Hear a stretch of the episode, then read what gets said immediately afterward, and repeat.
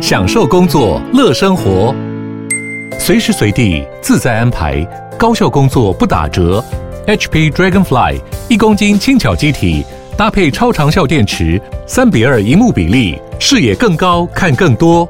支援触控功能，好看又好滑，顶尖安全的工作好伙伴。HP Dragonfly 顶级商务笔电，采用 Windows 11专业版，在任何地方展现卓越的工作表现。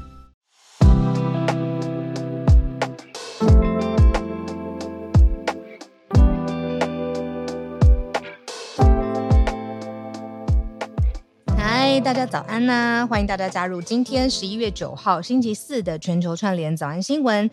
大家早，今天浩尔呢有工作任务在身，所以呢就是我陪伴大家一个小时的时间。那一开始的嗯社群题跟大家聊一下，我不知道你最近身边会不会有很多人身体不适，有小感冒啊，或者是不太舒服、头晕、发烧的症状。那最先开始呢是 可能自己都有一点清喉咙，有没有？是我的家人群组里面呢有人贴了一则。嗯，看起来蛮可怕的。连接给我，他是说呢，现在台湾有一个东西叫做梅将军已经入侵了，他专门呢就是 target 你的肺部。如果呢你因为这样子重症了，要装叶克膜，所以呢你特别要注意哦。这一阵子你如果在咳嗽，那恐怕不是一个小小的感冒，而且重点是如果久咳不愈，要特别特别注意。那我就在想说，嗯。这个到底是不是真的？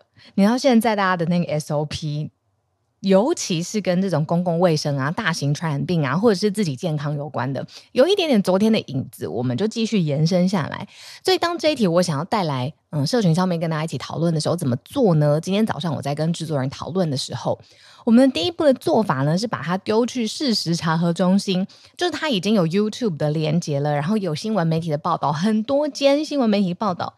那台湾事实查核中心就出了，果真出了一个事实查核报告，而且呢，它上面还有一个编号。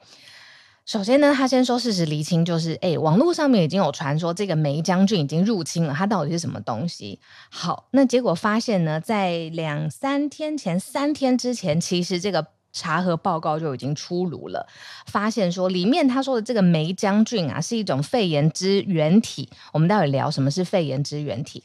他们去询问了儿科专家，还有重症感染症的专家，而且还同步比对 CDC，也就是我们呃卫生署的资料之后呢，发现其实这是一种非典型的病菌，在社区当中常常可以看见，是一种致病源之一，它不是一个新的。那它其实你感染了肺炎之后，它不是特别可怕，虽然可能久咳，但是最后呢是可以或依靠你的免疫力治愈的。再来就是说，如果你真的感染了这种肺炎霉将军，它不排除你如果自己本身的免疫力啊，或者是慢性病史就已经有些严重的话，不排除会有其他严重的并发症，但是都是比较少见的情况。那现在呢，肺炎霉将军是用抗生素来治疗。那它的确有一些些的抗药性，尤其是对第一线我们常常听到的这种聚环类的抗生素有抗药性，但是还是有其他抗生素，医生也会依照你的状况来开立给你使用啦。那所以现在在社群平台还有通讯软体大量传播的说，现在没有疫苗可以施打啦，什么久咳不愈要小心啦，出入公共场所，诶，口罩戴好戴满。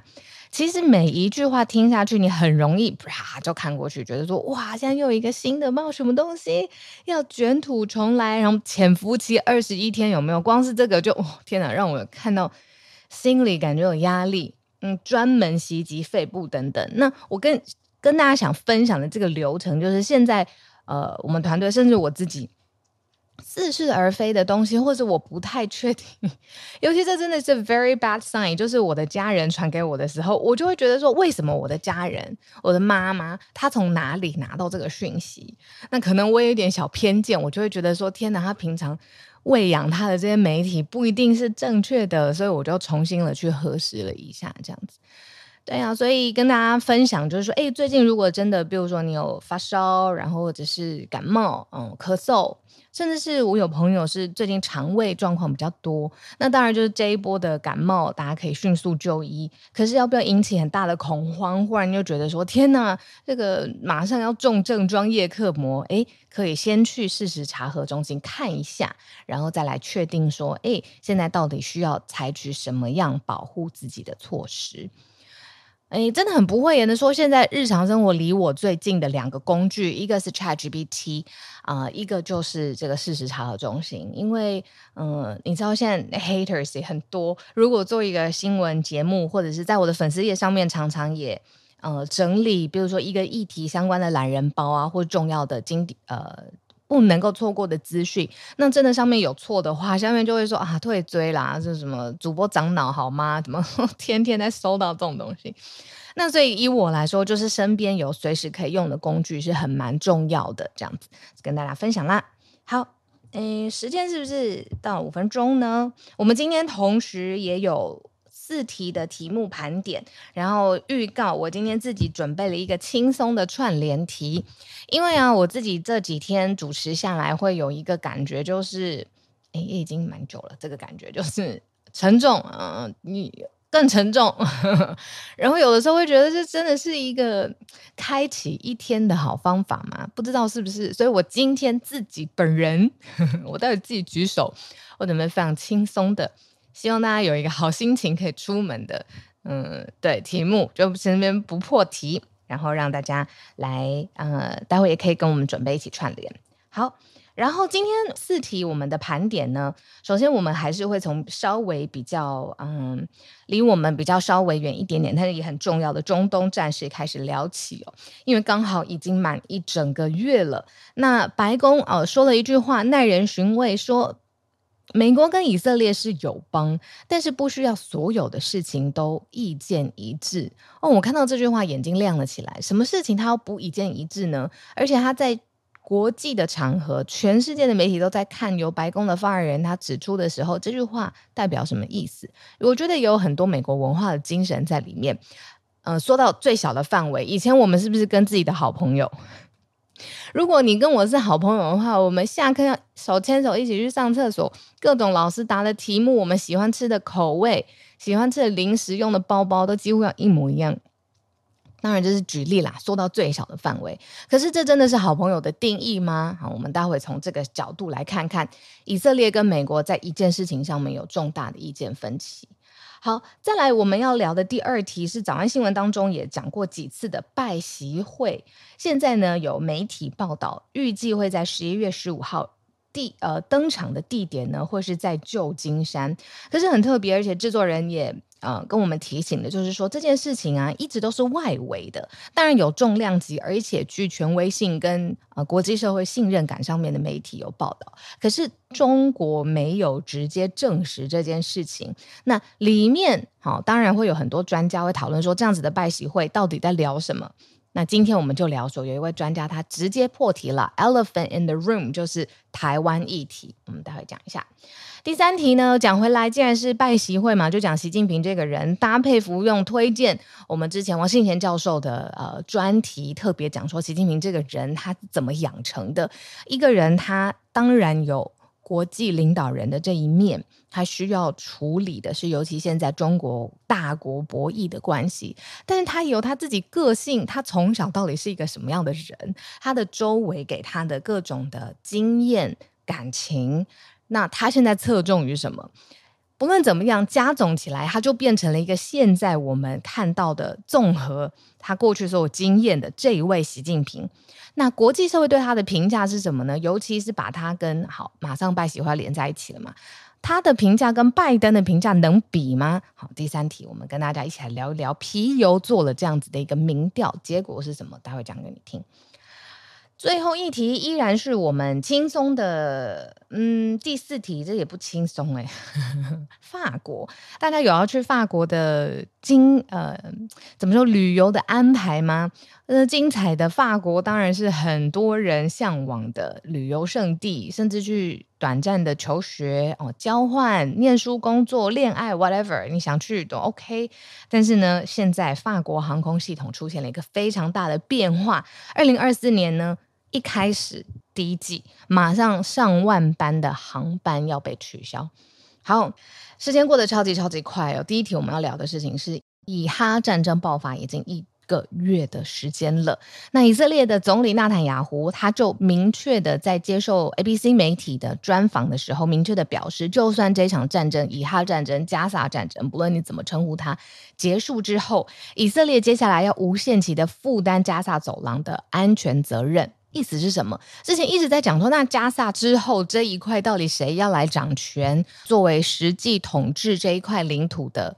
主要负责以色列纳坦雅胡，他跳出来说：“是我是我是以色列。”那这件事情呢，哇，触动了白宫的敏感神经。白宫呢，有一位国家安全会议的发言人，他叫做 Kirby，他就告诉记者说，他不同意，白宫不同意，美国不同意。他认为说，以色列跟美国是友邦，但是不需要每个问题上面意见都一样，都一致啊。没错，美国反对以色列战后呢，重新去占领加萨走廊。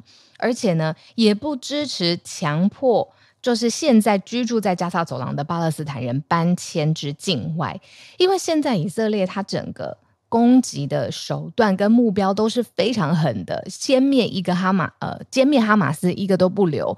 另外呢，我还看到联合国用一个，我觉得有一点难过，嗯。形容词说是儿童坟场啊，来形容现在的加萨走廊的情况。那当然，我们都知道一路脉络引领下来，就是这里是大部分巴勒斯坦人居住的地方。那只是哈马斯从这边发动了攻击。那现在以色列他说哦，战争结束之后他要占领这一块。那白宫他就跳出来，第一个说，一般而言不支持以色列重新占领加萨。那那接下来。加萨走廊这一块，在呃战争之后，到底是应该谁来负责呢？你记不记得，就是布林肯之前两度飞到当地啊，不论是他坐落的地标在哪里，他都很在意的这一题，他要的确先提前规划，先未雨绸缪来处理这一段这一端的呃共共事也好，或者是未来的方向的发展。那显然现在以色列先主动跳出来。然后，嗯，他说他要接管，那美国他不同意。新的替代方案是什么？我们要持续看下去。我们再替大家整理一下，其实是十月七号这一天，哈马斯呢从以色呃从加沙走廊突袭以色列，当时呢就杀害了一千四百多人，而且掳走了人质。大家还记得我们报道过，就是在联合国呃前方的大会大片的这个空地上面，大会的会空地上面。呃，放了很多张空的椅子，还有儿童座椅，也有成人的座椅。其实象征的就是这些消失的人。为什么他们消失？因为他们被掳走当人质了。然后作为反应反射，以色列呢就对哈马斯控制的这个加萨走廊发动了空袭地面的行动，还说如果没有达成目标，现在物资还是进不去啊。如果人质完全没有办法释放，他不会停止，就是接下来的嗯、攻击事件。啊，所以这个是我们在整个以哈战事当中梳理的一个侧边哦，就是 even 现在你说哇，呃，美国多次在公开场合代表说要支持以色列，而且实际上面的军援也帮助以色列，但是加萨走廊还有包括了人道主义停战的这些原则哦，美国还是有自己的想法，不一定每一个都跟以色列是一模一样的。好，我们来看看第二题。今天第二题呢，是拜习会预计在十一月十五号互相碰面，而且过去又是必不碰面的状况之下，如果要碰头，到底聊什么？就有一位专家出来说，重点是要聊台湾。现在呢，美中没有正式宣布拜习会是一定会发生啊，就是说。大家都知道，哎，这件事情可能的时间点，现在地点都出炉了，但是官方正式搬上台面的这种说法没有。那习近平是在下个礼拜会在美国旧金山去出席 APEC 的峰会，就是亚太经济合作会议。那他会跟拜登进行双边的会谈。这个呢是去年十一月两个人在巴厘岛，那个时候我们也有报道过，二十国 G20 集团峰会的期间，他们有见过一次，然后有会谈之后。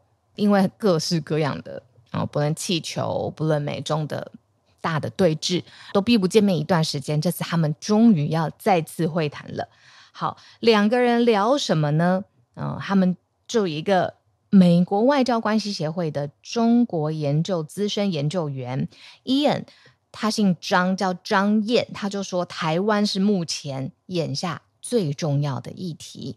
那当然，北京还是把台湾视为不可分割的一部分呐、那台湾要独立。的话，或者是有这样子的倾向的话，美国的立场到底是什么？美方呢也可能希望中国你要有一些事情要端出来，比如说承诺要管制哇，芬太尼 （fentanyl） 的化学原料非常细哦，这个是伊恩章他特别提出来的。诶，这个 fentanyl 就是芬太尼，我最近一直在看就是这种药物成瘾啊，止痛药物成瘾的纪录片。诶，没想到。美国希望中国要管制这种制药的化学原料，然后呢，他说他会展现说，拜登政府的外交政策不只是着眼于精英啦，就是大国在那边哦，讲说未来的高空战略如何如何，要照顾到老百姓。那可能两方也会还谈以哈的战争的问题。中国相对来说，在这一次。保持的是台面上啊，相对中立，但是会不会在美国的会面当中，太再次提起他的表态，到底会支持哪边？那这个议题相对来说讨论的可能性并不大。最大的议题呢，除了刚才我们讲的台湾之外，还有就是两大国要谈温室气体排放国，哇，可能的共同声明会被讨论，因应气候变迁会做出什么事情呢？所以这个呢，就是拜习会可能。可能的展开的情况之下，大家已经先把这个几个条目先列出来了啦。台湾，然后呃，共同暖化的议题，毕竟中美两国都是在很多重要的，你说排放量或是国际的嗯、角力上面最重要的两个定锚点嘛，嗯。好，那美中其实最近这十年来吧，一开始是从经贸的关税的，后来在科技，后来在军事，各种的领域都是激烈的竞争。我们讲到晶片，甚至还有人才、知识的输出，呃，各方面都是叠加上去并发出来的复合的效应。那所以外界都说，哎，这是双边的关系，在中美建交四十年来最谷底、最低点徘徊的时候，好像股票。那甚至是这个侦察的气球，我们都说那个绝对。是中美关系标记起来，真的是不小心擦枪走火，都会变成很严重后果的一个事件。到底是不是间谍气球、侦测气球？那尤其中国内部自己的呃经济现在是慢慢的趋缓，嗯、不能说趋缓呢，我觉得这个太温和了。我觉得就是有很多嗯，可能会朝向。呃，衰退的经济发展的指标现在都很明显了。那尤其是青年的失业率嘛，我做了一集挑战最浅白，特别的哇，四个年轻人就一个年轻人失业，然后大规模的示呃示威等等，就是说整个政治文化上面有一些根本性的变化。所以在这种很动荡的状况之下，哎，美国也不遑多让，哎，自己要面对各式各样，尤其是美国要迎来呃总统选举的时候。呃，拜习会会不会在十一月十五号登场，都还是一个嗯，以官方来说的 question mark。可是会聊什么议题？台湾重中之重，再来就是温室气体排放。啊、对于未来的全球暖化的因应作为，这个是我们今天要跟大家聊的第二题。我们再来聊今天的第三题。今天第三题呢，是在讲说皮尤，我们刚刚不是说公布了一个民调吗？在说，哎，这个社会上面是怎么看习近平跟拜登这两个人的？皮尤呢，最新公布了新的调查研究，去分析二十四个国家，其实也蛮多的。就是这二十四个国家的公共空间里头，里面的民众到底是对于美国跟中国在不同领域有什么样的看法呢？这个调查呢，就有所谓的好感度、外交政策、经济、科技，各式各样不同的各个方面都去做穿刺调查。这我自己的字啦，就是去。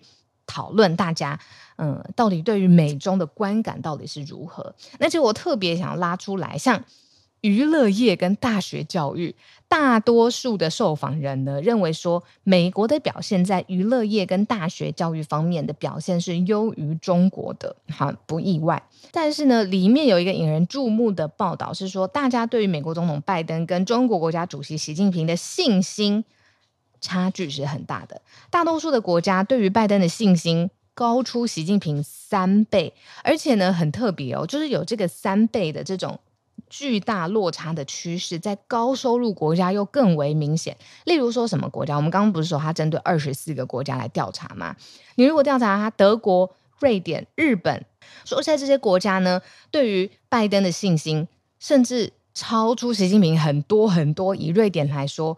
对于拜登的信心超出习近平六十四个百分点，那大多数国家的共识吧，公共意见是更倾向支持美国的。好，那我会觉得说，首先我们也必须要看啊，这二十四个国家到底是不是啊，比如说以西方国家为主，或者是在以亚洲的代表性来说，会不会表达意见的时候会有一些文化上面的因素呢？比如说他。搞不好骨子里面就是很支持习近平嘛？有没有可能？这不能排除。可是他在做外显，他要把心里的话表达出来，在一个调查上面的时候，他会不会有一些文化上面束缚的压力？哦，不是很确定。那不论如何，P U 他做出来的这个，呃，是包含了科技啊，呃，生活水平啊，个人自由啊，各个很多不同方面的综合性的调查报告。好感度当然也有啦，那所以就是综合起来，你可以用一个国际形象去总结，就是说，哇，习近平他自己不论是率领的国家在各方面的指标，或者是他这个人的好感度，综合起来的国际形象，其实都是远远落后于拜登的。那我很好奇哦，如果呢这个研究啊，从一个 极端一点说，中国自己做哦，当然这个数字。哦，会不会这么极端？我不知道。不过不论如何，PEO 它也算是一个国际上面非常具公信力，而且做很广泛的各式各样民意调查，而且行之九年的调查中心。所以这个是可能我们可以窥知，就这二十四个国家里头，哦，真正对于中美，你看这么 but head 到不行，就是叫什么，嗯、互相对峙到不行的状况之下，大家的观感到底如何？好，现在时间八点二十七分。最后一题呢，稍微轻松一些些。呃，法国的航管系统呢，因为他们自己要做系统的 update，要说就是大翻新啦。所以呢，大巴黎地区有很多座机场嘛，在明年一月、二月，就是第一季的时候，有一万多个航班要被取消了。那为什么呢？是因为这个系统本身一九七零年代就开始运作了，所以现在快五十。五十多年，有的时候呢，天哪，这个一九七零年代开发的这个系统呢，可能没有那么完善。媒体报道说呢，要用纸条来代表预定即将抵达的飞机，就是 even 连个模型都没有，更不用说它在网页上面啊，或者 App 上面 visualize 它，没办法，是用纸条，哦，非常实体。线上线下 用纸条来代表即将抵达的飞机。那虽然这个系统本身有定期的升级啦，但是呢，你看疫情过后，各个国家都是这个样子，你迎来各式各样的迅速成长的交通。那所以呢，就是在二零二四年年初会大幅度的翻修。所以如果明年哦特别注意哦，你身边或者是自己有去呃法国巴黎的哦，OK，它这就是大巴黎地区嘛，所以如果你有去法国巴黎的。计划的话，特别注意这个时间点，对于旅客来说的影响是什么呢？因为每年其实有超过两百五十万个航班经过法国领空，所以它首先你时间上面真的特别特别要确定，因为航航班本来就变少了，所以你可以选择的时间的弹性就可能有点被压缩到。那再来就是说，呃。法国自己当地的媒体就是说，大概是一万六千五百个航班会被取消，那航班的起降啊、供应量啊，相相对应的数量就减少了两成。那是在哪里呢？戴高乐的机场、欧力机场，还有讷布尔热机场。当然，译名啊，还有一个博维机场，所以呃，把这个资讯提供给大家。因为过年哦，就是今年的过年跟情人节卡在同一个时间段，所以大家可以想象，就是二月十四号往前推那个几天，全部都是红字，就是放假的时候。那可能有人就会想说，哇，那一二月就 跨年之后来安排个旅程吧？那这个。资讯就提供给大家，所以呢，跟大家 update 一下，如果明年哦一二月有出发到法国的计划，特别要注意自己的行程安排啦。刚讲的是就是航空系统的升级嘛，那嗯，我有点忘记那个名称是什么了，可是也是一个纪录片，是在讲说航太，尤其是。飞机你要更换一个零组件，哇，它那个工程之庞大，它在的地方动用的人，然后一架飞机能够飞在空中，然后。成功的运载，比如说观光客啊、游客啊、人流等等，它里面有超级超级多复杂的零组件在里面。那你如果有一个要更换的话，那它其实说实话，里面要嗯负担的。成本就是飞机要架在哪边，人要怎么来，然后这个零零组件要从哪边运过来，材料商在哪里等等。哇，它拍成纪录片超级好看的，它是一个缩时哇，可是又完全想不到，其实我们习以为常，现在搭飞机大家都有这样子的经验，可是我真的深刻的去想，你看里面那种高度、气压、气温、导航，哇，各式各样的细节，很不容易啦。好，就在这边跟大家告一段落。今天的四题盘点呢，从白宫他说，诶，他反对以色列，他要占领加加萨走廊的这个发言，嗯，谁会继续占领加萨？嗯，我们要进一步慢新闻追踪。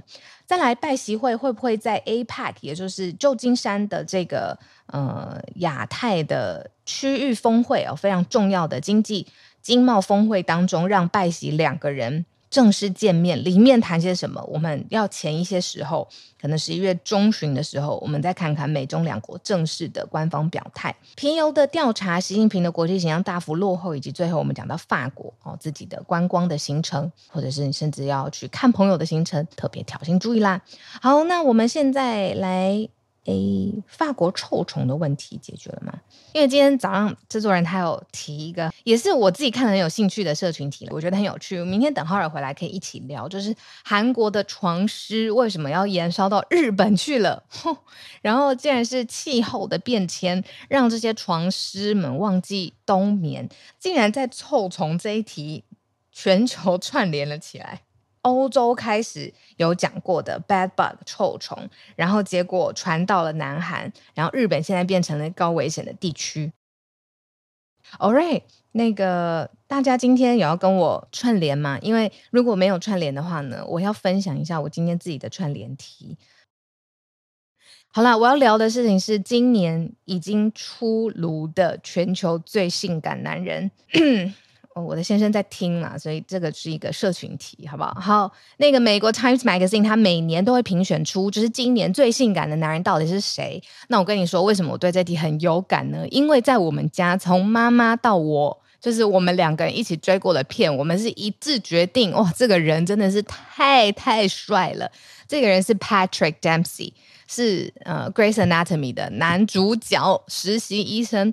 我跟你说，有一阵子啊，就是美剧，他就是很喜欢哦，很长了一段时间了。我不知道今天 Joey 在不在，就是那种医疗医疗剧，从什么急诊室的春天呐、然后什么《Good Doctor》，然后这个《Grey's Anatomy》绝对是最长寿的剧之一，这样子。然后里面的男主角呢，就是一位非常温柔的，就是脑外科医生，然后怎么就是医术。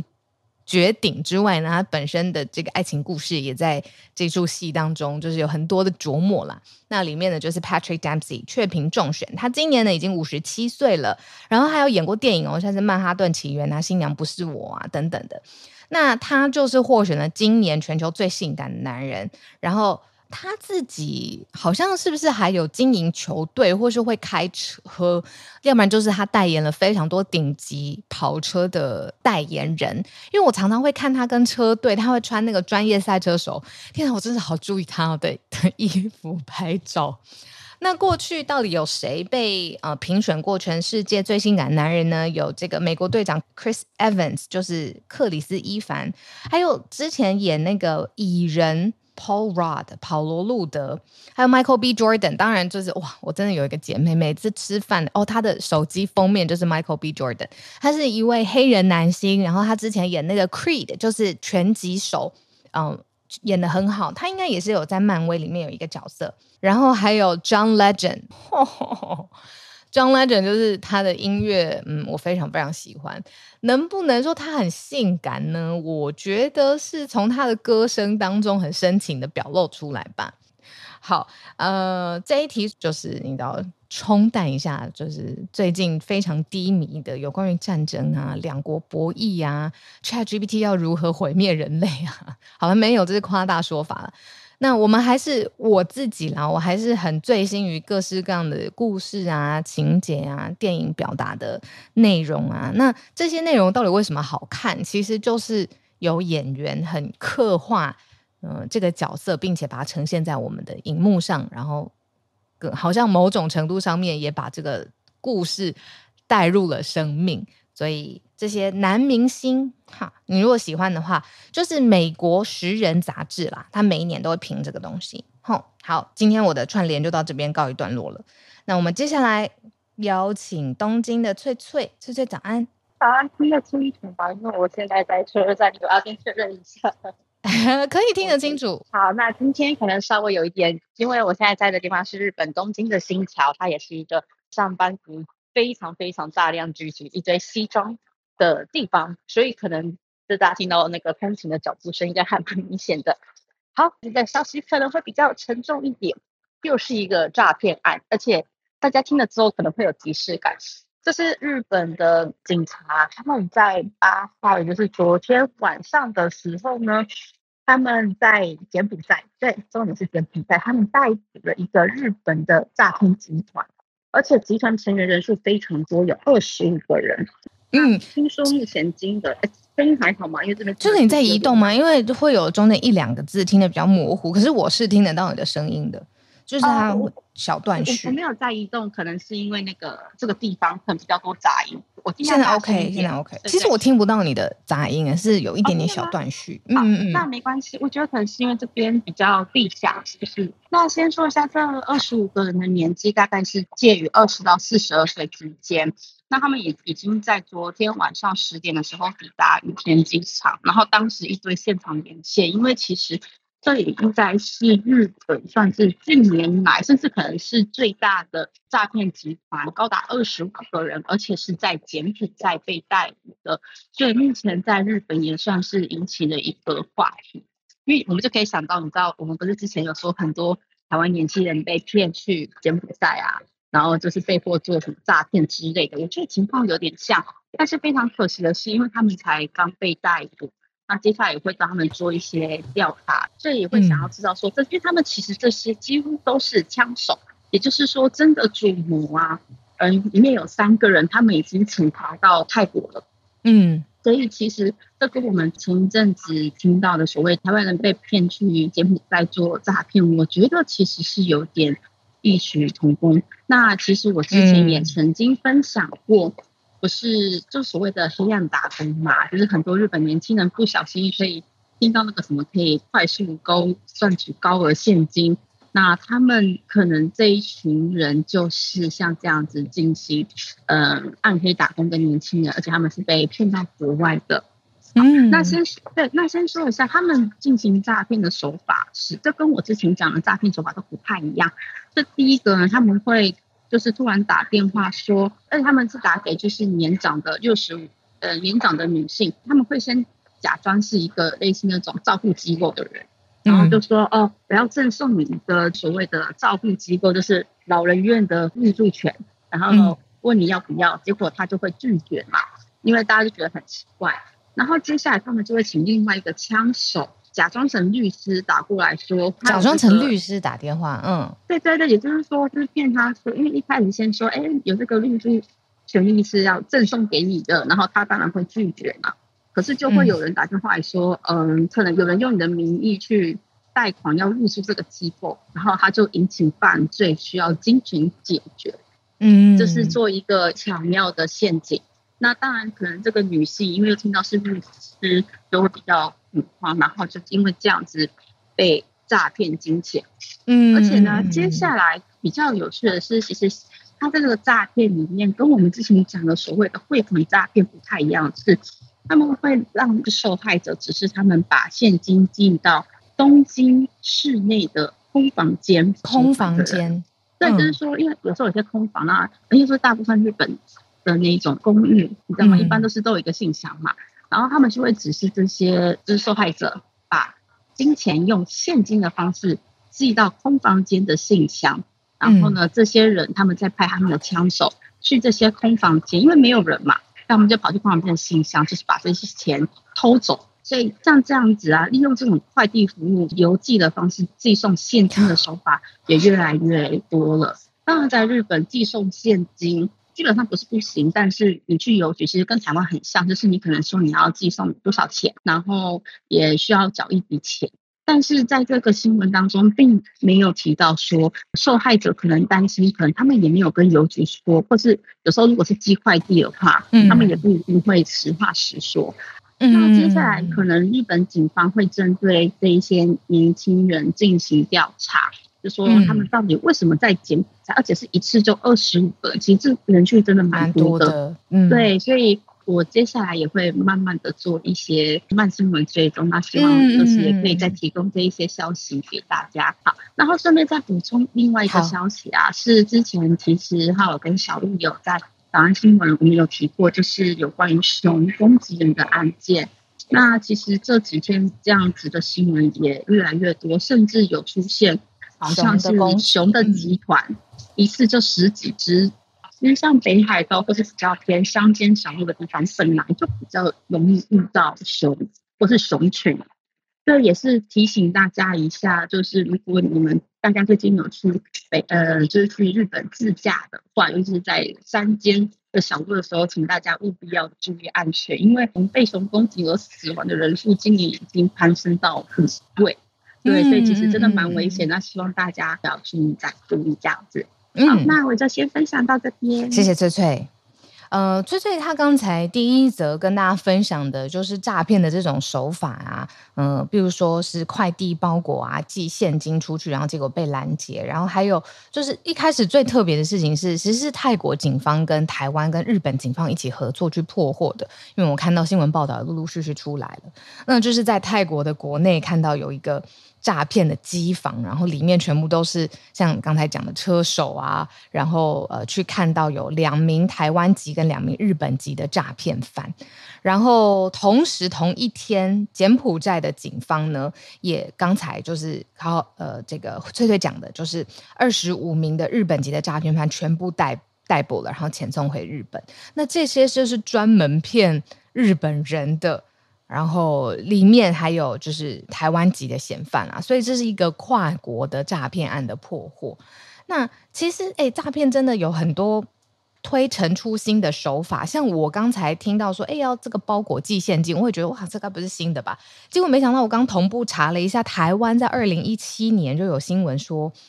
说他们那个诈骗呢，是跟呃受害人讲说说，呃，因为呃你要新办门号或是续约，享有一些优惠。可是呢，你要享有这些优惠之前，你要先退费，比如说之前使用期间的月租费，或是缴回当时你用优惠价码购回的手机。那你的手机跟你的这些当时的优惠的月租费累计起来就一笔钱嘛，你就要用这个邮局或者是快递的方法去把这个现金跟手机寄到一个地方，哇，然后就是车手会再出面去领取这个包裹，然后里面就是钱跟手机，然后是一七年的时候，警方然后在台南破获的一个诈欺案，就发现说哇，这个用。嗯，大家要包裹把钱跟手机寄出去的案例，已经在台南区大，就是南台湾已经有非常非常多起受害人都是用这样子的方式寄出去，但是想当然尔，最后优惠是没有拿到的。我刚刚也的一个感觉就是说，哇，我听起来觉得像是新的诈骗的手法，其实根本一点都不新。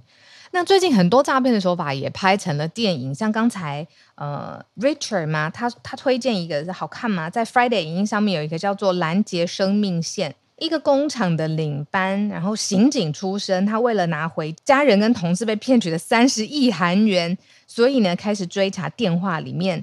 诈骗集团的行迹到底是在哪里？他后来直接潜入这个诈骗集团，没想到在中国，是在中国的一个基地，然后掌握很多人的个资，然后还有专门写诈骗剧本的企划，然后还有很多跟车手进行交涉的准则，然后还有换钱等等的作业。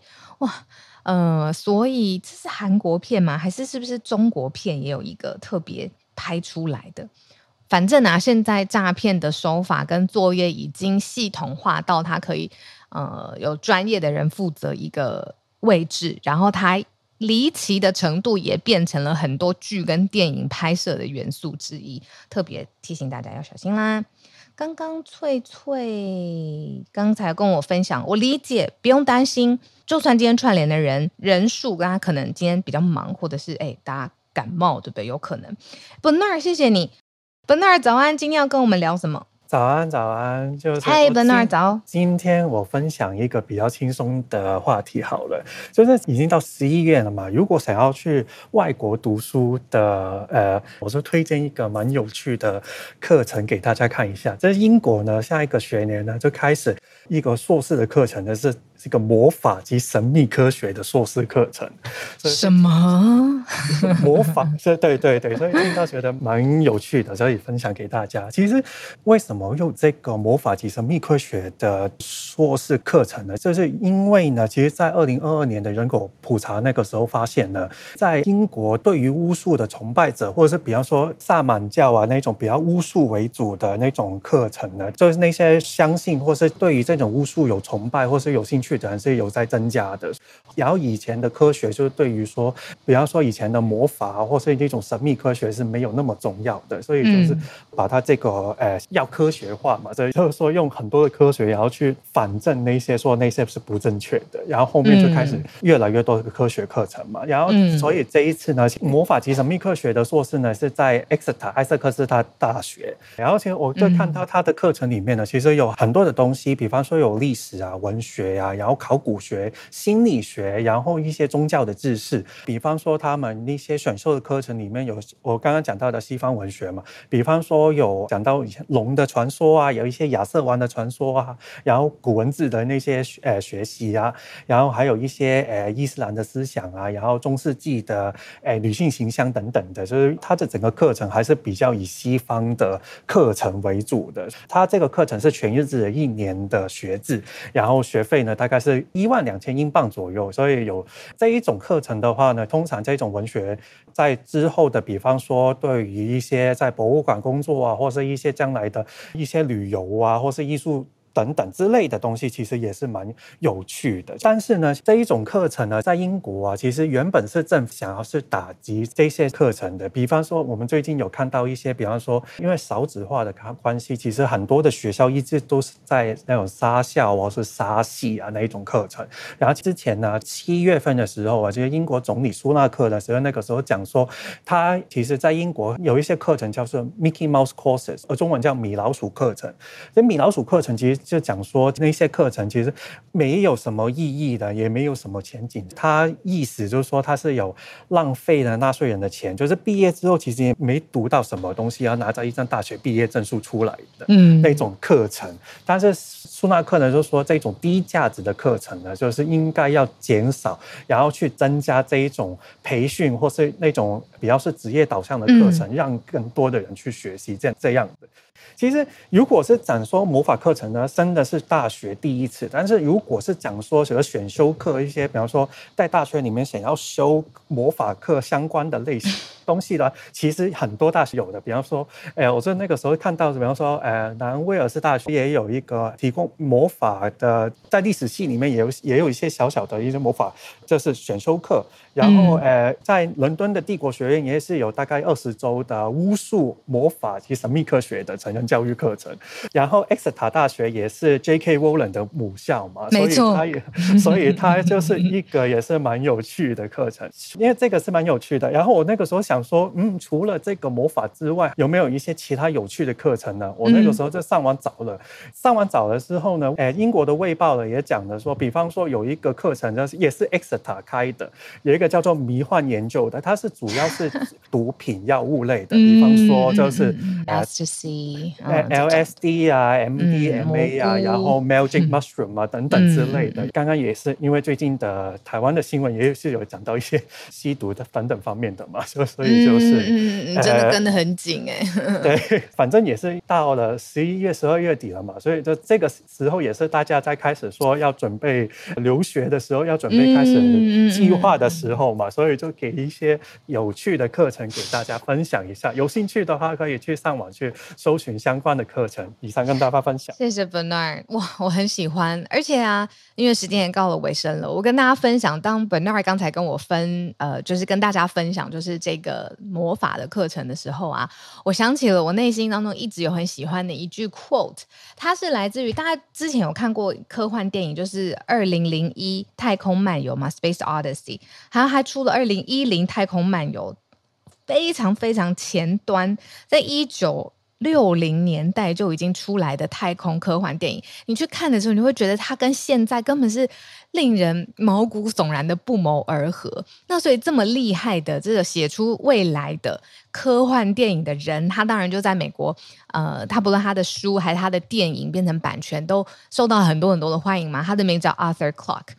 那他之前。写过一句话，我真的是一看我就非常的印象深刻，而且一直记在心中。他说：“Any sufficiently advanced technology is indistinguishable from magic。”他说：“真正超群而且先进的科技，其实跟魔法并无二致。”嗯，这个是我一直把这个心里面的一句 quote 跟大家分享，而且也回应今天 Bernard 跟大家分享，这变成是一个学科，很很有趣。好啦，今天我们的这个串联就到这边结束了。然后呢，明天浩尔回来，我跟他邀请他聊这个韩国的床虱为什么会到了日本，而且为什么一开始竟然会从法国过来，到底是为什么呢？明天希望大家准时早上八点钟继续跟大家空中串联。不过更重要的事情是保持身体健康啦。我们明天再见，大家拜拜。